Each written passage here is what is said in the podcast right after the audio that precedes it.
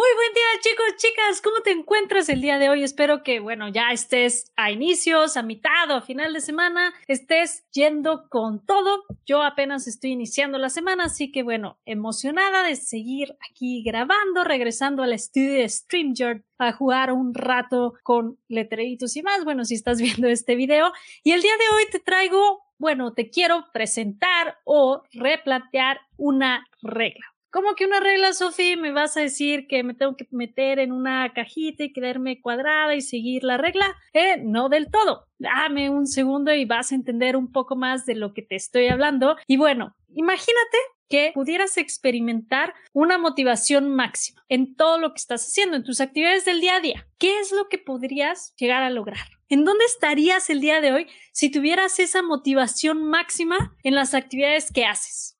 Bueno, déjame decirte que esto no es un sueño perdido, no es nada más producto de mi imaginación, es posible gracias a esta regla, en la cual nos plantea actuar al borde de nuestras cualidades o capacidades actuales. No demasiado difícil, no demasiado fácil, simplemente en la zona correcta. Así que bueno, a ver, ¿de qué va esta regla? Veamos. Estás a punto de cuestionarte el por qué haces lo que haces, por qué piensas como piensas, preguntándote dónde estabas ayer, dónde quieres estar mañana y qué estás haciendo hoy para llegar ahí.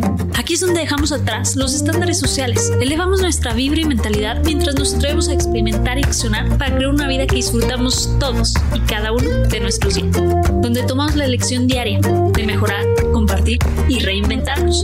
Soy tu host, Sofía García, y te doy la bienvenida al podcast Impermanente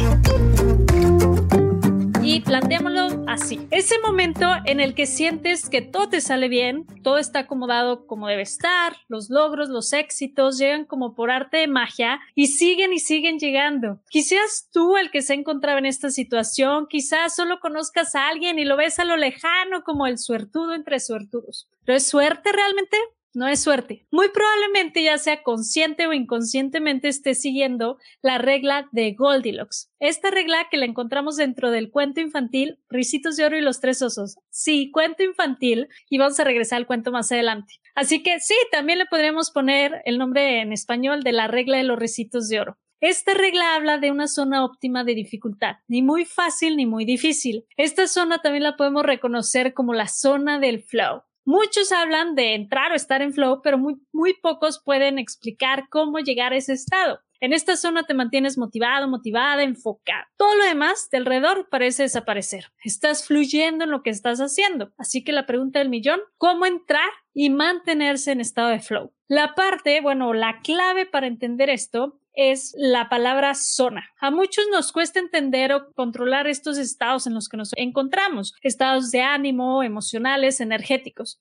Hablar de zona facilita su entendimiento para poder hacerlo repetitivamente. Vas a entrar en una zona, representa un movimiento, moverte, y eso nuestra mente lo puede procesar de una manera más fácil. Esta zona no solo te va a motivar, también a la larga te dará felicidad. Recordemos a Risitas de Oro. Llega a casa de los tres osos, prueba sus sopas. La primera muy caliente, la segunda muy fría y la tercera en el punto exacto, ni muy fría ni muy caliente. Y así sigue seleccionando sus sillas, sus sillones y sus camas, encontrando el punto adecuado exacto, la opción óptima para ella. Así que la regla de Goldilocks plantea buscar estas actividades que representen un reto sencillo para ti, que requieren algo de esfuerzo y enfoque, pero que no sea ni muy difícil ni muy fácil. El ejemplo que encuentras por todos lados es un partido de tenis. Pero para ejemplificarlo, voy a utilizar un partido de fútbol soccer, que es un partido que me gusta más. Si juegas un partido contra Cristiano Ronaldo Messi, lo más probable es que vas a perder.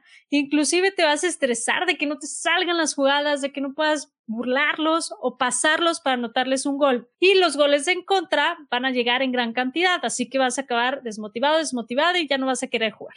En otro escenario, si juegas contra un niño o niña de 6 años, se te hará demasiado fácil. No va a representar ningún reto para ti y hasta te vas a aburrir. En ninguno de estos dos escenarios hubo crecimiento ni expansión. No mejoraste tus habilidades ni alcanzaste ninguna meta. Si eligieras un contrincante que estuviera ligeramente arriba de tu expertise o tu experiencia en ese deporte, tú te tendrías que mantener enfocado y esforzándote durante todo el partido para poder ganar. Lo más probable es que los goles lleguen de ambos lados y este juego se volvería interesante. En este tercer escenario, hay crecimiento de tus habilidades al estarlas practicando en un alto nivel. Además que estás motivado o motivada al ver que ese reto es alcanzable si pones todo de tu parte. Esta es la zona óptima de dificultad.